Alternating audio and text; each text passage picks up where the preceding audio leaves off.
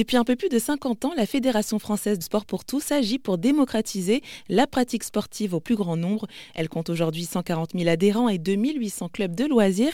Et c'est dans ce sens que la Fédération initie des projets comme le programme Belle en sport. Stéphanie Merle, la directrice technique nationale, nous en parle. C'est vraiment à destination des adolescentes plutôt éloignées de la pratique et on sait que cet âge-là, l'adolescence, c'est compliqué. Euh, de maintenir une activité physique régulière euh, parce que c'est une période compliquée, à la fois en gestion de son corps, mais aussi euh, bah, avec euh, les études, etc. Et donc nous, on, on, met en place des programmes voilà, où on permet à ces jeunes filles de découvrir plusieurs types d'activités et puis de travailler sur à quoi ça sert de, de bien se nourrir aussi pour, pour pratiquer une activité. Du coup, ça se retranscrit aussi dans, dans la vie quotidienne, etc. Euh, comment je respecte les règles de, de l'activité et donc du coup comment elles se transfèrent elles aussi dans, dans la vie quotidienne. Enfin voilà, c'est tout ça qu'on travaille via, via ces programmes-là. Et là, les programmes Belle en Sport, ils sont, ils sont surtout développés dans des,